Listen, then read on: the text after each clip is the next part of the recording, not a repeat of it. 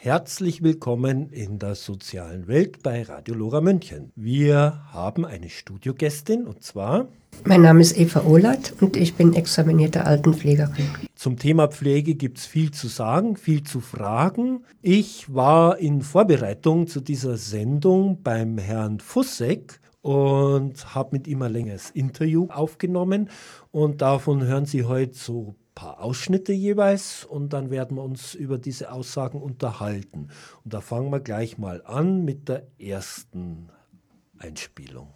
Die Situation in der Alten- und Krankenpflege wird diskutiert mit diesem Wort Pflegenotstand, Zeitmangel und dann kommt immer noch der Satz, zu schlecht bezahlt, der Beruf hat ein schlechtes Image. Über wen reden wir seit Jahrzehnten? Wir reden über alte, kranke, pflegebedürftige, schutzbedürftige, sterbende Menschen. Wer sind diese Menschen?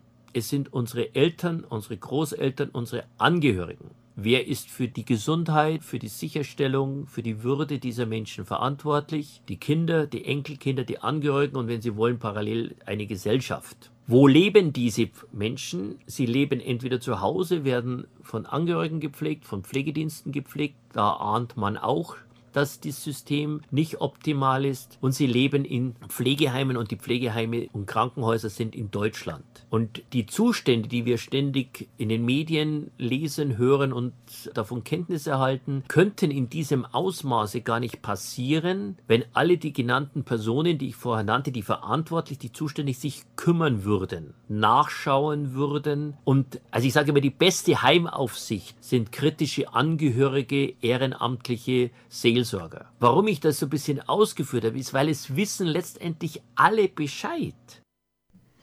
Ja, wissen Sie auch Bescheid? Sie draußen am Radio. Haben Sie sich schon mal Gedanken gemacht? Oder haben Sie das Glück, bisher mit dem Thema Pflege noch nie etwas zu tun gehabt zu haben? Wie sieht's aus? Was sagt eine examinierte Altenpflegerin aus ihrer Praxis? Erleben Sie, dass Angehörige völlig überrascht sind von dem ganzen Thema oder wissen alle Bescheid? Also ich glaube kaum, dass es noch viele Angehörige gibt, die wirklich überrascht sind. Viele wissen Bescheid und das Problem ist auch, viele schweigen aus Angst. Es ist nicht einfach, sich zu beschweren, da die Angehörigen auch Konsequenzen befürchten. Was wird jetzt mit meiner Mama, wenn ich jetzt was sage? Wird sie dann schlechter gepflegt? Oder was hat es für Konsequenzen? Viele, also die Altenpflege ist auch ein, ein Geschäft mit der Angst und viele schweigen. Aber kann das denn sein? Das darf doch gar nicht sein. Also gerade das Thema Pflege ist doch eigentlich so sensibel, wenn jemand so hinfällig geworden ist, dass er sich selber nicht mehr helfen kann, dann ist ja der schon, ich sag mal, das ist für viele bestimmt schwer, damit in diese Lebensphase einzutreten. Das ist ja für den, der gepflegt werden soll und für die Angehörigen an sich schon eine Belastung.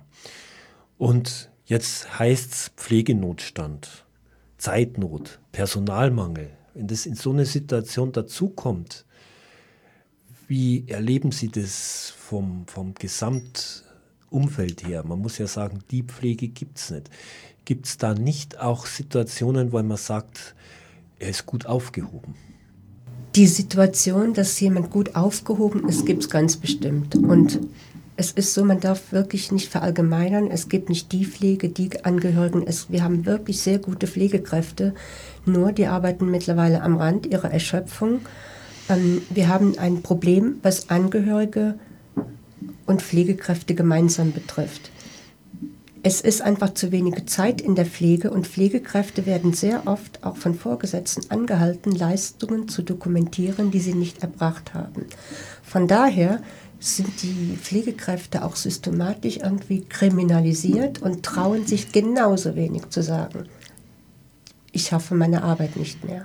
Das ist ein Problem, wo Angehörige Mitwisser sind, teilweise getäuscht werden und im Prinzip wissen es alle, auch der MDK und die Heimaufsicht. Sie wissen alle Bescheid, dass unsere Pflege wirklich am Rande des Kollaps ist.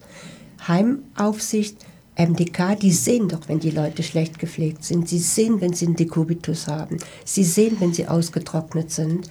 Nur dokumentiert gilt als gemacht. Von daher sind diesen Institutionen die Hände gebunden. Wir brauchen wirklich eine Pflegekultur, wo wir mutig werden, wo wir sagen, ich schaffe diese Arbeit nicht mehr, anstatt gute Pflege vorzutäuschen, nur um gut dazustehen. Das ist so schade. Also es gibt gewissermaßen eine Mauer des Schweigens, die durchbrochen gehört. Ja. Das Schlimmste, was man als Angehöriger oder auch als zu Pflegender machen kann, ist dann wohl Schweigen. Ja, das ist das Schlimmste, was man machen kann. Es wird nichts besser und man hält nichts auf, wenn man sagt, aus Angst. Angst essen Seele auf und ermöglicht Zustände, die nicht mehr ertragbar sind irgendwann. Ja, und Angst trifft ja nicht nur die Pflegekräfte oder die Angehörigen, Angst trifft ja auch die Heimbewohner. Die Heimbewohner trauen sich oft nicht mehr zu sagen, dass sie zur Toilette müssen, dass sie Durst haben, ähm, aus Angst, dass sie der Schwester, die sie ja ständig rennen sehen, zur Last zu fallen. Da kommt noch diese gute Erziehung von früher zutage. Ich darf ja niemandem zur Last fallen. Ähm, das ist ein Teufelskreis und Pflegekräfte, Angehörige und Bewohner müssen sich solidarisieren. Es bräuchte sozusagen eine Koalition Pflege. Ja, das ist ein guter Ausdruck. Das haben Sie schön gesagt. Oder eine Gewerkschaft Pflege, in der alle ja. drin sitzen. Ja, ja.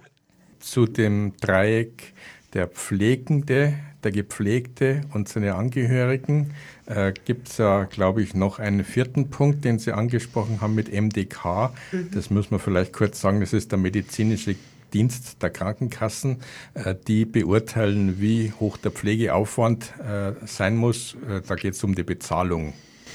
Es geht um die Bezahlung und der MDK kommt auch in die Heime, um zu prüfen, ob die ähm, Leistungen erbracht sind. Und es ist so, dass sie die Dokumentationen überprüfen. Sie, sie, reden auch mit den alten Menschen, mit den Angehörigen, aber es ist letztendlich immer noch äh, dokumentiert, ist erbracht. Und von daher werden Leistungen auch bezahlt, die nicht erbracht werden, mit zu wenig Pflegepersonal. Also praktisch ein Kriminalitätssystem. Ja. Kann man so sagen. Ich glaube, da müssen wir noch einen Einspieler machen. Ein Thema, das gerne ausgeblendet wird, aber ein sehr großes Thema ist, ist das Thema Erbschaften. Pflege kostet Geld. Ein Pflegeheim ist teuer, die häusliche Pflege ist teuer. Und jetzt geht es natürlich darum, wer bezahlt diese Pflege. Und wenn jemand geerbt hat oder es gibt Vermögen, dann muss es eingesetzt werden. Und auch das ist häufig ein Thema, das ich mich immer wieder frage. Die vielen bekannten schlechten Pflegeheime gibt so eine Frage für mich. Was haben Sie Ihren Kindern angetan, dass sie sie dort, ich sage jetzt mal bewusst, entgelagert werden? Es gibt so einen netten Spruch, den ich mal wo gelesen habe, ist, sei lieb zu deinen Kindern, sie suchen dir später das Pflegeheim aus. Ja, das Pflegeheim, die Pflege ist heute Thema unserer Sendung. Sie sind in der sozialen Welt, Thema Pflege. Wir hatten vorher die Mauer des Schweigens, die durchbrochen gehört und dass Pflegenotstand herrscht, weil einfach zu wenig Personal da ist. Wenn jetzt Pflegende und Gepflegte und Angehörige eine Gewerkschaft bilden und miteinander versuchen, das System Pflege zu bessern, dann müsste doch auch vielleicht Geld fließen. Und wenn jemand was zu vererben hat, dann soll er es doch dafür hergeben. Wie sieht es aus Ihrer Sicht aus? Wie läuft es in der Praxis ab? Gibt es da Menschen, die sagen, ich gebe ihnen noch bereitwillig was, dass die Pflege besser läuft? Oder kann sowas funktionieren? Oder gibt es einfach auch Häuser, wo man sagt, na ja, die sind teurer, das ist über dem Durchschnitt, das können sich nur die leisten, die eben reich sind und was haben. Oder brauchen wir insgesamt vielleicht eine viel schärfere Besteuerung von Vererbungen, also Erbschaftssteuer, das dann direkt in die Pflege geht? Also es ist so, dass, ich kenne das mehr aus der häuslichen Pflege, wo viele alte Menschen sich auch scheuen, Pflege in Anspruch zu nehmen, aus Angst, sie könnten ihren Kindern ja nichts mehr vererben. Aber das ist ja dann Sache der Kinder, dass sie von sich aus sagen, nein, das ist euer, das habt ihr euch erarbeitet und ist euer und ist für euch da und dass man am Ende des Lebens vielleicht von dem, was man an Vorräten aufgebaut hat, wieder zehrt, ist doch eigentlich ganz was Normales. Würde ich sagen. Aber haben wir da die falsche Denkweise und falsche Kultur? Ich glaube, die Leute, die im Moment äh, pflegebedürftig sind, haben wirklich noch diese Kultur, ich muss was vererben. Äh, man hat das ganze Leben lang fürs Häuschen gearbeitet. Das kann doch nicht sein, dass das jetzt für die Pflege weggeht. Es ist nicht immer so, dass die Angehörigen jetzt nur dieses Erbe für sich beanspruchen wollen. Es ist für die alten Leute oft, dass sie ihren Besitz weggeben, wo sie nicht über ihren Schatten springen können. Brauchen wir da mehr ja, aufs menschliche Dasein und Sein, eine Seinskultur statt der Habenkultur? Das sowieso. das sowieso.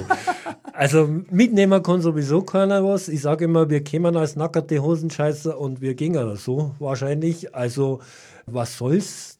Material ist da gebraucht zu werden. Geld ist nicht dafür da, gehortet zu werden, sondern um ausgegeben zu werden. Und ja, vielleicht sollte man das Recht auf Erbschaft wirklich drastisch beschneiden, dass da eine andere Denke dann da ist, dass man sagt, naja, gehen wir es doch gleich aus für die Pflege. Das wäre äh, die eine Seite. Die andere Seite ist, ich denke, wir haben Vorschriften genug. Und ich glaube, wir müssen einfach unsere ethische Kultur überprüfen. Es kann nicht sein, dass alte Menschen sich nichts mehr wert fühlen heute, wenn sie nichts mehr haben. Wir haben eine Haben- und Sein-Kultur und Haben zählt immer noch mehr als Sein. Ja, also soweit dieses. Ich würde sagen, wir machen den nächsten Einspieler. Wir sind nach wie vor eines der reichsten Länder der Welt. Dieses Thema Pflege geht uns früher oder später alle an egal welcher Konfession, welcher Parteizugehörigkeit, ob ich arm oder reich bin. Es gibt ja Systeme der Finanzierung der Pflege, ja, die Pflegeversicherung und wenn man kein Geld hat, zahlt es der Staat oder das Sozialamt oder der Bezirk. Das heißt, das Pflegesystem ist ja im Prinzip finanziert. Und die andere unbequeme Wahrheit ist ja, Pflege ist ja ein Milliardengeschäft. Also man muss sich ja das vorstellen in Anbetracht dieser Diskussion, die wir hier draußen führen, haben wir ja ein Pflegesystem, das zertifiziert ist, das mit Bestnoten versehen ist. Es gibt Heimträger, die sind sogar mit diesem Produktpflege an der Börse. Es werden Gewinne, Renditen gemacht. Und auch die sogenannten gemeinnützigen Verbände wie Caritas, Wohlfahrtsverbände sind auf diesem Markt tätig. Also Pflege ist ein Markt. Und ich muss sagen, solange man mit diesem Produkt an der Börse Rendite erzielen kann, kann es nicht so schlecht sein. Und ich möchte natürlich jetzt ungern in so ein intransparentes System noch Geld hineinstecken. Vor allem, Sie müssen eins bedenken, und das ist das Spannende in dieser Diskussion. Wir haben sehr gut geführte Pflegeeinrichtungen, wir haben Einrichtungen, wo die Heimleitungen Verantwortung haben, wo Pflegekräfte sich wohlfühlen, wo sie zufrieden sind, wo sie natürlich ordentlich tariflich bezahlt werden, wo wir eine niedrige Krankheitsquote haben, wo Mitarbeiter Mitsprache haben, wo man sich beschweren kann, wo Angehörige aufgefordert werden, als Gast sich zu beschweren, weil ein Heim ohne Mängel kann es nicht geben. Und diese sogenannten positiven Beispiele sind um keinen Euro teurer haben nicht mehr Personal und arbeiten unter ähnlichen Rahmenbedingungen. Und das ist das Thema, mit dem wir uns beschäftigen müssen, zu sagen, wieso schaffen es die und die anderen nicht. Ja, soweit nochmal Klaus Fussek. Ja, wir haben vorhin über das Geld gesprochen, dass da vielleicht ein bisschen was gerade in der häuslichen Pflege zu tun wäre, dass man sagt, an beide appellieren, sowohl an die zu Pflegenden, dass sie was von ihrem Geld oder ihrem Vermögen hergeben oder das Häusel oder was auch immer hypothekarisch belasten, dass man von dem, was da ist, zehrt. Aber was hilft's, wenn man in ein System an sich Geld reinsteckt, wenn keine Qualitätssicherung da ist und wenn es auch jetzt schon so ist, dass man sagt, es gibt gute Pflege fürs gleiche Geld wie schlechte Pflege. Wie sieht es da aus? Wie ist denn da Ihr Eindruck als examinierte Altenpflegerin? Was sind Ihre Erfahrungen? Äh, ist es tatsächlich so, dass man mit demselben Geld die gute Pflege machen kann und vielleicht weniger Gewinn hat? Dass das der Punkt ist? oder dass versucht wird, auf Kosten der Qualität von Pflege Gewinnmaximierung zu betreiben. Ja, es ist beides der Fall. Es gibt wirklich noch äh, äh anständige und gute Pflege und auch äh, Vorgesetzte, die ihre äh, Pflegekräfte wirklich zu schätzen wissen und diesen Schatz erkannt haben. Dann gibt es wieder die andere Seite. die äh, Pflegekräften nur noch Zeitverträge gibt. Das heißt, ich gebe einer Pflegekraft einen Zeitvertrag, ich kann sie kündigen, wann ich will. Und normalerweise ist es so, dass mit dem Alter und mit dem Tarif steigen ja die Löhne. In dem Moment äh, äh, schmeiße ich mir diese guten Pflegekräfte raus und ich muss diese Lohnerhöhung nicht bezahlen.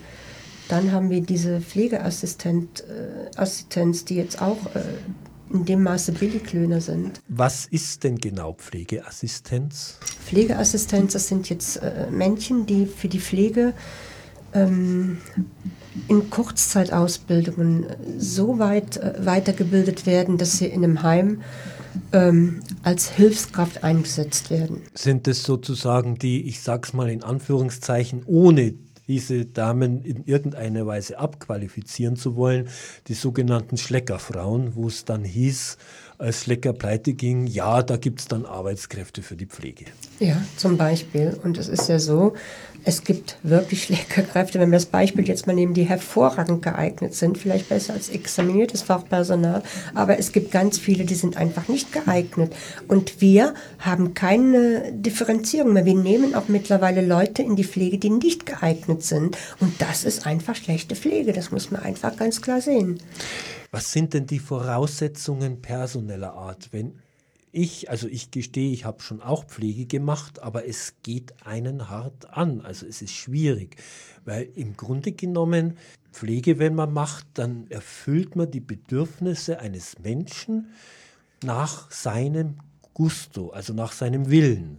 Und man darf nicht von sich ausgehen, sondern muss sich völlig auf die Person einlassen und das tun, was für diese Person gerade das richtig ist, auch wenn es einem selber vielleicht, sagen wir, sagt, na, also ist so nicht. Oder wie sieht das, wie, wie, wie, wie ist das, wie kann man das beschreiben?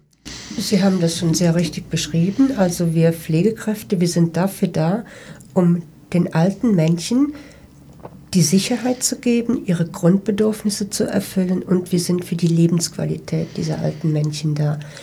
Das kann ich aber nicht erfüllen, weil ich nur Zeitdruck habe, wenn äh, Leute in die Pflege kommen, für die ich als Pflegekraft verantwortlich bin ähm, das ganze System geht einfach nicht mehr auf.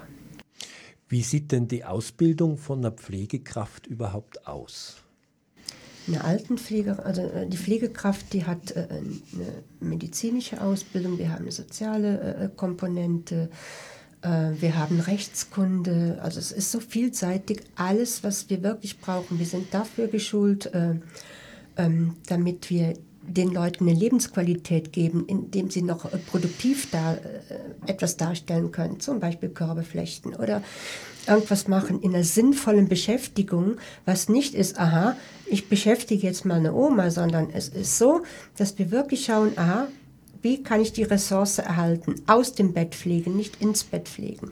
Das heißt, ich gebe dem Menschen eine sinnvolle Beschäftigung, wo er ein Produkt mit nach Hause nimmt, wo er sich wohlfühlt, wo seine Fein- und Grobmotorik so geschult wird, dass er wirklich noch, äh, solange er kann, seine, äh, seine Ressourcen erhalten kann. Dass er sich als Mensch wahrnimmt das und dass er als Mensch, so ähnlich wie das bei Kindern ist, denen soll man ja auch nicht alles, ich sag mal, das Essen im Mund löffeln, sondern die müssen lernen zu essen. Und solange muss man versuchen, dass jemand selbstständig isst und trinkt und ihm nicht sagt, weil es schneller geht, zack, zack, das, ich sag's mal boshaft, irgendwie ein Neischirm. Eine gute Pflegekraft erkennt sie da drin, die ihre Hände in der Tasche hat. gute Pflegekraft hat die Hände in der Tasche. Ja. Das fängt zum Beispiel an, wenn ein alter Mensch, äh, äh, der hat jetzt einen Schlaganfall oder äh, ist dement oder hat Parkinson, wo die Hände zittern. Ich stehe daneben und zeige ihm oder bin nur die Assistenz, dass er seine Knöpfe wieder selber schließen kann, dass er seine Hosen wieder äh, äh, hochziehen kann, dass er sich kämmen kann, äh, seine Zähne putzen kann. Alles, was ein alter Mensch alleine machen kann, soll er und darf er alleine machen. Ich lege jetzt mal den äh, Fokus auf dürfen. Nur in dieser Minutenpflege, die man sich da ausgedacht hat. Aha, Zähne putzen dauert so lange, Toilettengänge dauert so lange. Es kommt so oft vor, dass alte Menschen auf den Toilettenwagen gesetzt werden. Der rollt dann auf die Toilette, damit ich das in meinen fünf Minuten hinkriege. Das kann doch nicht sein.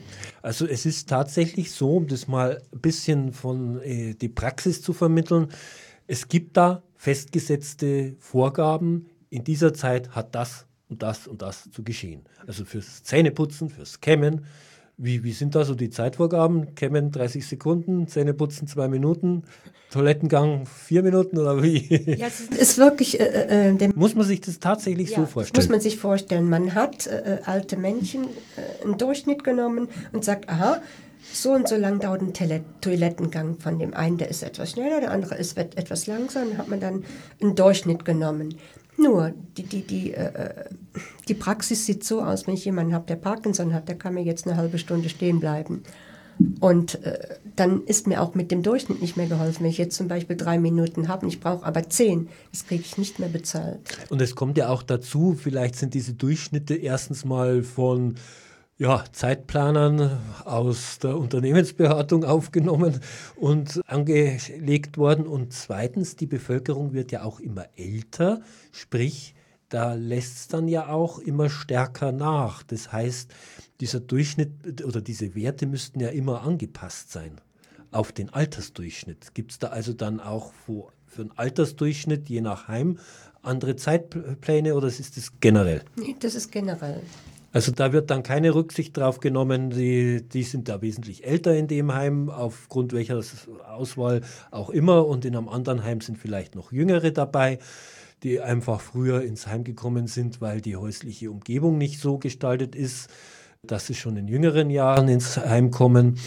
Wird da keinerlei Rücksicht genommen? Nein, es wird einfach nach Leistung bezahlt und nach Zeit. Und das ist unser Problem dann gehört doch da schon eine grundsätzlich andere Bewertung rein. Wenn man Qualität will, dann darf doch das Zeit und Geld in diesem Sinne keine Rolle spielen, sondern es darf doch eigentlich nur ja, Pflege geben, die Artikel 1 des Grundgesetzes, die Würde des Menschen ist unantastbar gewährleistet egal was es kostet, weil ob das jetzt ein bisschen mehr oder weniger kostet, die nächsten Jahre wird so viel vererbt, das hat man ja schon, dann muss man es halt daher nehmen. Äh, Sie haben da vollkommen recht und wenn Sie schon das Grundgesetz ansprechen, ich habe jetzt so für mich mittlerweile den Eindruck, dass die äh, Altenheime ein rechtsfreier Raum ist. Ich gebe irgendwie meine Identität an der Pforte ab und danach, es passiert einfach nichts mehr. Wenn ich schlechte Pflege anprangere, es passiert einfach nichts mehr ich habe wirklich den Eindruck, Pflege ist ein rechtsfreier Raum. Und das ist das bitter.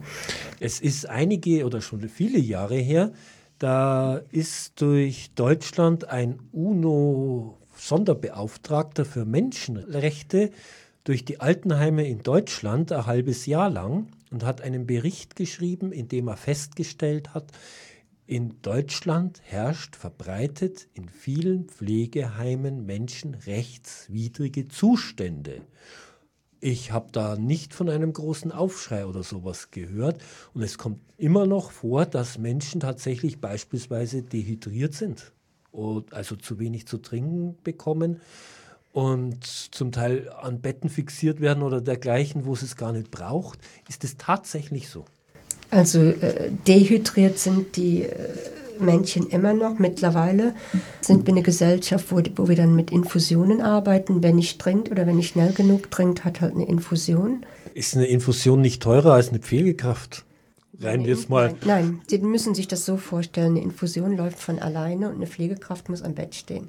Für einen Schwerstkranken, der Schluckbeschwerden hat, Schlaganfallprobleme hat, wenn ich dem zum Beispiel 20 Milliliter oder 30 Milliliter eingebe, das kann in einer Minute geschehen, da kann ich auch eine halbe Stunde für brauchen. Ähm, eine Infusion läuft weiter. Okay, ich glaube, wir haben jemanden in der Telefonleitung. Wen darf ich denn begrüßen? Hallo? Ja, grüß Gott. Ja, hallo, einen wunderschönen Nachmittag. Mein Name ist Kling Wilhelm. Äh, ich bin von den Senioren Verdi und wir beschäftigen uns bei den Senioren auch über die Pflegebedürftigkeit von den älteren Menschen. Es geht um das, es gibt ja jetzt einen Bericht zum zweiten Pflegebestärkungsgesetz Warten Sie einen Moment, ich schalte mein Radio aus. Zum Ja. zweiten Pflegestärkungsgesetz und das hat gewisse Verbesserungen gebracht, aber man sieht nicht genau, was für Verbesserungen. Früher war, Sie haben es ja bereits angesprochen, die Pflege auf eine Minutenbasis ausgerichtet und jetzt gibt es sechs Module. Das ist natürlich eine Frage, inwieweit äh, greifen da die sechs Module und der MDK, wie nützt der die, die, die sechs Module aus? Auf der anderen Seite haben Sie ja bereits angesprochen, es ist nie ein Geld da. Wenn man sich überlegt, wir sollen ja jetzt aufgrund des amerikanischen Präsidenten unsere Rüstungsausgaben erhöhen und zwar um 0,8 Prozent. Das ist der Wahnsinn. Das Äh, könnte man doch auch den älteren Menschen zugutekommen lassen. Also da muss ich jetzt gleich mal einhakeln mit diesem Pflegestärkungsgesetz und auch Pflegereform, nachdem es mehrere Pflegegrade statt Stufen gibt. Da können wir ja gleich unsere äh, Studiogästin fragen, wie die Frau Ohlert, wie es denn ausschaut. Was hat denn die ganze Reformaritis an der Pflegegesetzgebung äh, gebracht? Also was man wirklich anerkennen muss, ist, dass man sich Gedanken macht über die Pflege und dass man jetzt auch wirklich die Angehörigen stärkt, in dem Sinne, dass sie jetzt äh, äh, mehr Stunden zur Verfügung haben, die sie sich freistellen lassen können von der Arbeit her, ähm, dass man das Problem versucht zu lösen, indem man mehr Leute in die Pflege steckt. Nur Leute heißt nicht mehr Fachkräfte und weniger Fachkräfte heißt auch die Qualität ist in dem Sinne für mich nicht verbessert und erbracht. Für mich ist es eine Augenwischerei. Anstatt 25.000 Pflegekräften haben wir jetzt, äh, äh, Pflegeassistenten haben wir jetzt 45.000. Da, das hört sich jetzt für einen Laien sehr schön an. Nur diese Leute dürfen diese Arbeit ja gar nicht erbringen, die man in der Pflege machen muss. Und mit der Oma ein bisschen spazieren gehen, das finde ich sowas von abwertend. Na, da haben Sie wunderbar recht, weil wenn man sich ja überlegt, wir haben ja 2,86 Millionen, die wo pflegebedürftig sind. Ja. Und der Großteil, der man kann also sagen, äh, zwei Drittel davon sind in der häuslichen Pflege. Das machen also teilweise Angehörige und Sie haben es ja auch wunderbar angesprochen, der Markt ist dermaßen groß für private Pflegedienste, die schöpfen mehr oder weniger den Rahmen ab. Und in den Pflegeheimen sind tatsächlich nur die, die wo man zu Hause ja tatsächlich nicht mehr pflegen kann. Es, es ist eine Katastrophe, wenn man sich das genau überlegt. Ja. Und Aber wenn ich Sie unterbrechen darf, wer ist denn die Katastrophe? Die Katastrophe sind wir. Nein, der, die Katastrophe ist der Gesetzgeber. Ja. Weil, wenn man sich anschaut, die Pflegeversicherung ist ja jetzt wieder um einen gewissen Prozentsatz, also um 0,2 Prozent gestiegen. Und ich, frage mich, wie viel da von den 0,2 Prozent bei den Pflegenden auch ankommen sollte. Das Das, ist ist eine. Katastrophe. Ja, aber was auch eine Katastrophe ist, der Gesetzgeber, der muss ja von uns wissen, wo er ansetzen muss. Und wenn jetzt zum Beispiel im das- Pflegedienst äh, äh, alles dokumentiert, was gemacht ist, dann sagt der Gesetzgeber sich, ach, da ist ja alles fein und toll, da klappt's ja. Also genau, das ist der Punkt. Also- das, es wäre also auch Aufgabe des MDK, das Ganze zu überprüfen, dass die Leistung auch tatsächlich erbracht ist. Aber Weil ich finde, wenn die Leistung nicht erbracht wird und die äh, äh, als Geld zahl, dann ist das mehr oder weniger ein erweiterter Bezug und sonst gar nichts. Der Gesetzgeber ist verpflichtet zu schauen, dass wenn die Vorschriften auch eingehalten werden. Ja, da sehe ich schon wieder die Mauer des Schweigens, die wir eingangs besprochen Na, haben. die, die Mauer, die Mauer des Schweigens kann man ja durchbrechen. Genau. Ich, ich muss Ihnen eins sagen, ich habe Ihnen erklärt, wir sind von den Senioren Verdi und bei den Senioren Verdi ist also ein Pflegender, wenn er bei uns Mitglied ist, ein Rechtsschutz versichert. Genauso beim VDK. Man müsste mal klagen. Wenn man sich auf der anderen Seite überlegt, das Münchenstift in München veranschlagt für einen Pflegeplatz 18 Euro am Tag zum Essen. Und von den 18 Euro sind 13 Euro Verwaltung. Das kann es doch nicht sein. Äh, dann bleiben ja bloß noch 5 Euro fürs Essen übrig. Ja, du, das ist genau der Punkt. Das ist genau der Punkt. Und da spricht man sich noch raus, das ist ein Verwaltungsaufwand, da sind wir jetzt halt bei der Dokumentation und Energie. Die, und 5 Euro bleiben zum Essen übrig. So ist durch die Presse gegangen. Das ist nicht auf meinem Mist gewachsen. Systemfragen stellen sich dann, wenn für Verwaltung so viel drauf geht, wie, wie sieht es aus Ihrer Sicht aus? Was kann man da tun? Und ist es so?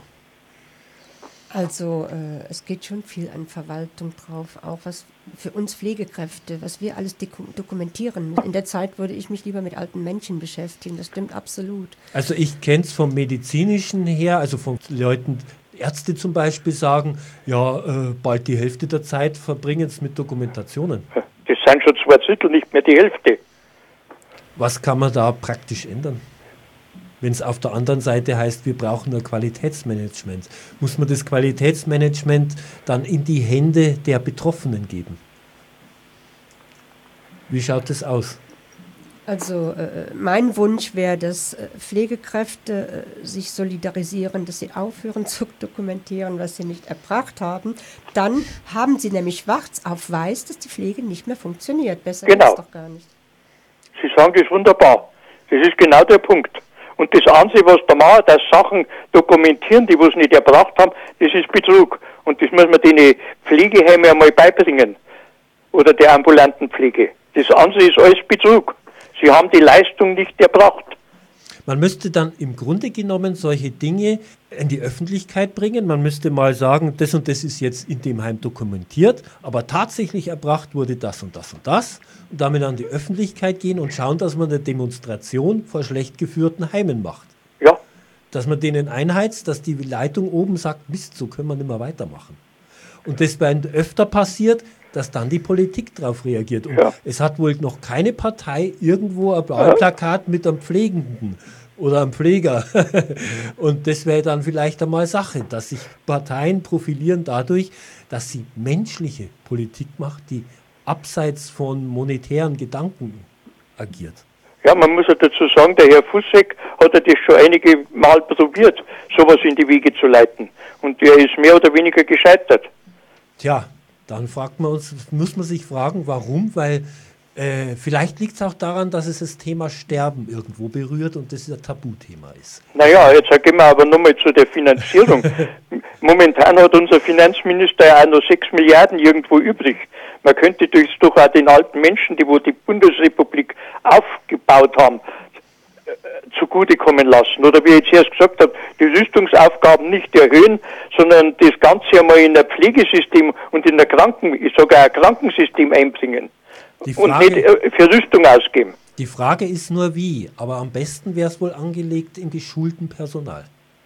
Ja, logisch, klar. Es kann ja nicht sein, dass meinetwegen in einem, in einem Pflegeheim bei der Nacht eine Pflegekraft für 20 oder 30 Personen äh, zuständig ist. Das gibt es normalerweise nirgends.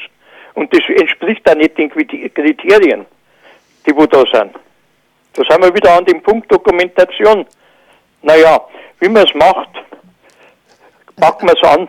Irgendwie brennt es mich gerade noch dazu, da was zu sagen, weil ja. die Pflegekräfte, die sind ja auch wirklich, ich muss sie auch mal verteidigen, im Druck auch, gell? nur dann soll der MDK doch hingehen, sich mal daneben stellen und sich mal anschauen, wie eine Pflegekraft 30 Leute in der Nacht versorgen kann. Dann ja, genau, das ist der Punkt. Er soll es einmal selber probieren. Ja. Also das wäre die, das wär die, die Quintessenz. Also dann brauchen wir doch eine Pflegegewerkschaft von allen miteinander zu Pflegenden, Pfleger und Angehörige, die wohl da auf dem Putz haben. Nein, es ist ja nur auf der anderen Seite so, in München gibt es ja nur eine Beschwerdestelle für Pflege der Landeshauptstadt München. An die kann man sich auch wenden. Die sitzt im, irgendwo im Tal unten. Ja, das stimmt. Es gibt auch insgesamt über Pflege bei der Information am Rathaus liegt aus, im Januar neu rausgekommen, Infoheft über Pflege mit allen möglichen Adressen und, und, und. Also wer mit dem Pflege, Thema Pflege betroffen ist in irgendeiner Weise, kann er entweder beim Sozialreferat, gibt es auf der Website, kann er bestellen oder mhm. wenn er in, nach München kommt, am Marienplatz, das alte Rathaus, da hat es unten diese Infoagentur von der Stadt und da kann man rein und da liegen die aus, da kann man da holen. Nein, ich habe jetzt gerade die Adresse da. Das Bürgerforum Altenpflege ist in der Burgstraße 4.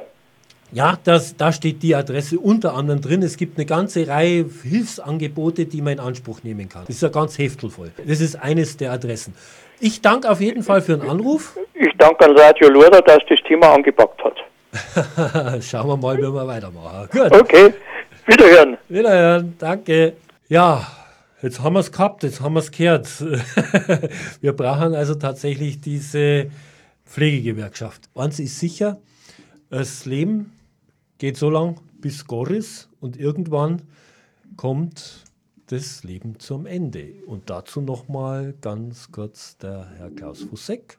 Dank medizinischen Fortschritts werden Menschen am Leben erhalten, die vor vielen Jahren verstorben wären. Das kann man jetzt als Fluch oder als Segen sehen. Das muss jeder selber wissen, ob er im Alter an Maschinen angeschlossen, Magensonde und so weiter, ich sage jetzt mal, vegetieren möchte. Und wenn wir das ganz nüchtern sehen und sagen, dann ist es ja ein Milliardengeschäft. Umgekehrt haben wir parallel seit Jahren eine sehr großartige Bürgerinitiative, das ist die Hospizbewegung. Das heißt, wir haben Hospize, wir haben Palliativstationen, wir haben ambulante palliative Dienste.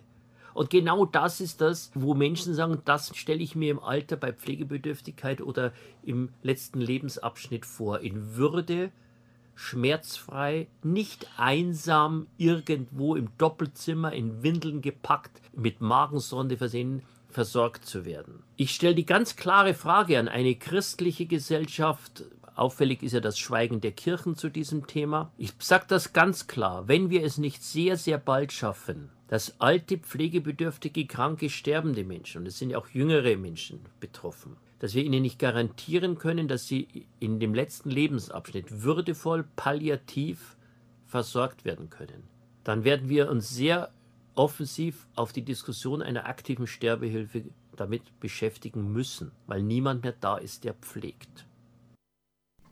Weil niemand mehr da ist, der pflegt, müssen wir uns Gedanken um aktive Sterbehilfe machen.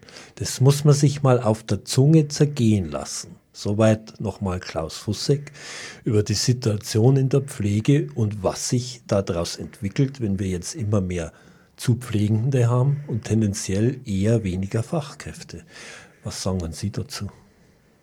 Das ist ein ziemlich trauriges Thema und ich muss sagen, da muss man sich schon ziemlich früh äh, damit beschäftigen. Äh, wir denken ja gerade mit Sterben und Alter und, und äh, Vergänglichkeit, das trifft uns selber nicht.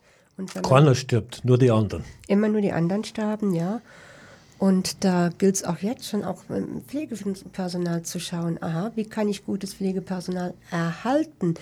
Viele Kollegen beklagen sich, dass alte Leute in den Heimen alleine sterben, dass sie keine Zeit haben, um eine adäquate Sterbebegleitung zu leisten. Und das ist für uns Pflegekräfte auch ziemlich frustrierend. Viele gehen auch aus diesem Beruf weg, weil sie diese Zustände einfach nicht mehr ertragen können. Und wieso sind wir nicht in der Lage, unsere Pflegenden zu pflegen? Ein hartes Wort. Und wie sieht es aus? Ich frage mal zynisch. Gibt es eigentlich in diesem ganzen Zeitraster fürs Thema Sterben auch eine Zeitvorgabe? Das Thema Sterben in dem Sinne hat keine Zeitvorgabe, sondern auch hier sind wieder die äh, Pflegeleistungen zu erbringen. Ein Sterbender braucht genauso viel Pflege, noch viel mehr Pflege. Der braucht doch auch einfach, dass man da ist. Natürlich, aber. Dass er in ein Gesicht blickt. Ja, aber in welchem Leistungskatalog steht das? Das wollte ich fragen. Also ich habe sogar gehört von pflegenden Angehörigen, da waren dann äh, die Eltern oder ein Elternteil auf ein Hospiz und dann wurde sie darauf aufmerksam gemacht von der Krankenkasse, von der AOK, dass jetzt aber die durchschnittliche Verweildauer schon gehörig überschritten wäre und sogar, dass es zu äh, Situationen kam, dass äh, aus einer Palliativstation Menschen, weil sie zu lange zum Sterben gebraucht haben, wieder raus mussten. Es ist so, eine Palliativstation kann man jetzt auch nicht mit den Pflegeheimen vergleichen, weil eine Palli Palliativ hat äh, auch wirklich mehr Pflegekräfte, das muss man ganz klar sehen. Aber viele sterben daheim, wir haben ja viel zu wenig Plätze dafür und viele sterben in den Altenheimen. Und in, Al in den Altenheimen sterben wirklich viele allein. Besonders wenn sie nachts sterben. Tja, das ist die Frage, ob man das will. Sollte da nicht jeder sich vorher Gedanken machen und eine entsprechende Patientenverfügung machen, was er will und was nicht? Wie sieht es bei Ihnen in der Praxis aus, dass man dass es dazu kommt, dass Menschen auch gegen ihren Willen mit Magensonden beispielsweise versehen werden, weil sie ihren Willen vielleicht nicht mehr äußern können oder nicht mehr richtig dazu fähig sind oder dass sie zwar in irgendeiner Art von Betreuung äh, leben, aber die Betreuung sich nicht darum kümmert. Wie sieht es mit dieser Thematik aus? Was sagen Sie da? Also da gibt es wirklich alle Facetten. Es gibt auch wirklich Menschen, die wollen leben, die wollen auch mit einer Magensonde leben. Dann gibt es welche, die sagen, das kommt für mich gar nicht in Frage. Ähm, wenn sie aber im Heim sind äh, ähm, und der Arzt sagt, okay, ähm, dieser Mensch braucht jetzt eine Magensonde, um das und das zu gewährleisten und man kann sich nicht mehr äußern, dann wird er sie wahrscheinlich kriegen. Wenn ich dann keine Angehörigen habe oder keine Patientenverfügung, äh, die Patientenverfügung muss dann aber auch noch gefunden werden. Ich würde eine beim Hausarzt hinterlassen, eine im Nachtkästchen hinterlassen und eine bei einer Person meines Vertrauens. Mhm. Vielleicht muss man auch noch dazu sagen, dass es dafür nicht erst Zeit ist, wenn man zum Rentenalter hinkommt, sondern es gibt ja auch Krankheiten, die man leider viel früher kriegt und die einen pflegebedürftig machen. Äh, bekannter Name zum Beispiel Multiple Sklerose. Ja, oder und Autounfall. Das kann auch noch passieren, damit kann keiner rechnen. Aber da ist man dann in einem viel jüngeren äh, Alter schon damit konfrontiert, dass man pflegebedürftig sein kann. Deswegen nicht erst aufs Alter äh, und auf die Rente warten. Würden Sie also dringend empfehlen, unbedingt sowas wie Patientenverfügung? Ich würde unbedingt eine Patientenverfügung machen und ich würde auch die, diese wieder überprüfen, weil wenn ich jetzt sage, okay, so mag ich jetzt nicht im Bett liegen mit einer Magensonde, mit einem Katheter, ich kann aber meine Meinung in zehn Jahren geändert haben. Also es ist immer ganz wichtig zu entscheiden, was will ich. Ein Autounfall ist eine ganz schlimme Sache und der eine sagt, ich möchte nie auf jemanden angewiesen sein. Der will das nicht. Ein anderer sagt, okay, ich will meine Enkel noch sehen. Es ist so individuell und man soll immer Menschen draußen seines Vertrauens auch haben, womit ich meine Patientenverfügung meinem individuellen Zustand äh, äh, im Moment auch anpassen kann. Also eine Patientenverfügung und eine Betreuungsverfügung. Ja, unbedingt.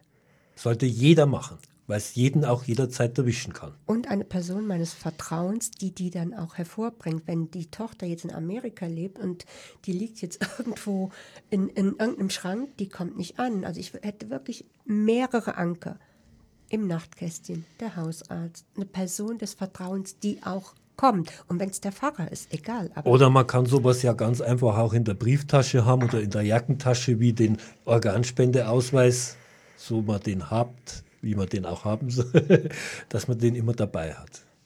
Also Sie sehen, es ist wirklich vielfältig und man muss da wirklich vorbeugen und mehrere Möglichkeiten in Betracht ziehen, dass das Papier auch sicher gefunden wird. Ja, soweit heute zum Thema Pflege. Wir haben noch ein paar Sozialnachrichten. Sozialnachrichten für März 2017. München. Die Zahl der wohnungslosen Personen im Stadtgebiet München hat sich innerhalb eines Jahres drastisch erhöht auf nun etwa 7500 Personen. Vor einem Jahr wurden etwa 6000 Personen ohne Wohnung in München gezählt. Viele dieser Betroffenen werden in Notunterkünften oder Pensionen in Mehrbettzimmern durch das Münchner Wohnungsamt einquartiert. Etwa 500 wohnungslose Personen leben tatsächlich ohne festes Dach über dem Kopf. Nicht mitgezählt sind in diesen Zahlen die EU-Bürger, die nach München zum Arbeiten gekommen sind und vom Gesetz her kein Anrecht auf Unterkunft haben. Für sie gibt es zur Winterzeit nur Übernachtungsgelegenheiten im sogenannten Kälteschutz. Dafür stehen insgesamt 850 Schlafplätze zur Verfügung. Diese fallen aber Ende April weg. Und wo solche Schlafplätze im nächsten Winter angeboten werden können, wenn die Bayern-Kaserne wegen Wohnungsbau abgerissen wird, ist noch nicht bekannt. München. Für Münchner Wohnungen ist ein neuer Mietspiegel 2017 jetzt fertig erarbeitet. Am 9. März wurde er vom Münchner Stadtrat behandelt und in Kraft gesetzt. Die zusammengetragenen Daten deuten auf eine durchschnittliche Erhöhung der Wohnungsmieten um etwa 4,7 Prozent über zwei Jahre hin. Die Kaltmiete für Wohnungen liegt im Durchschnitt bei 11,23 Euro pro Quadratmeter Wohnfläche von der Seite der Vermieterorganisationen werden die neuen Zahlen aber angezweifelt, wie es auch schon beim alten Münchner Mietspiegel 2015 geschehen ist. Bei Interesse kann der Mietspiegel in Papierform bei der Stadtinformation im Rathaus am Marienplatz abgeholt werden und im Internet lässt er sich auch herunterladen. Berlin. Zum 1.4.2017 wird das sogenannte Schonvermögen für Bezieher von Leistungen nach dem Sozialgesetzbuch 12 oder kurz SGB 12 erhöht. Das bezieht sich zum Beispiel auf Rentner, die Grundsicherung erhalten und auf nicht voll arbeitsfähige Bezieher von Sozialgeld. Bei dem Freibetrag von dann 5000 Euro für angesperrtes Geld oder werthaltige Gegenstände ist es zum Beispiel möglich, dass ein älteres Auto mit niedrigem Restverkaufswert nicht sofort verkauft werden muss, falls der Bezug von Sozialleistungen nach SGB XII beantragt werden muss. Berlin. Im vergangenen Jahr 2016 haben die Bürger in Deutschland insgesamt 5,3 Milliarden Euro Geld gespendet. Rechnerisch ist das leider ein Rückgang um fast 5 Prozent gegenüber den Geldspenden im Jahr 2015. Nicht erfassen lässt sich in diesen Zahlen natürlich das enorme Engagement der Bürger, das sich in freiwilliger Arbeit unbezahlt, zum Beispiel in Vereinen, in Schulen und für soziale Dienste wie etwa Nachbarschaftshilfe aktiv ausdrückt. Ja, und ich habe noch ganz kurz zwei Veranstaltungshinweise, und zwar einmal das politische Samstagsgebet mit dem Titel was hält unsere Gesellschaft zusammen? Tja, da haben wir es wieder, das Thema Solidarität. Ist am Samstag, den 18. März um 18 Uhr in der katholischen Hochschulgemeinde in der Leopoldstraße 11, das ist U3, U6 Gisela Straße. Danach Brot und Wein und lauter sein gegen Rassismus, Rassismus AD, Vielfalt Ole. Demo am 21. März am Internationalen Tag gegen Rassismus um 18 Uhr am Stachus. Und soweit haben wir jetzt heute das Thema Pflege behandelt. Es wäre noch viel, viel zu sagen. Äh, das sprengt aber jetzt den Rahmen und die Zeit ist aus. Ich bedanke mich vielmals bei unserer Studiogästin, ja, vielen Dank für die Einladung. Ich bedanke mich vielmals bei meinem Co-Redakteur mhm. Klaus. Ja, Klaus sagt Danke ebenfalls. Und ich sage auch Dankeschön an den Techniker, an Sebastian. Und sage auch Dankeschön Ihnen als Hörer und verweise Sie auf das folgende Magazin mit interessanten Themen. Und ich bin der Peter Lehmann als verantwortlicher Redakteur und verabschiede mich für heute.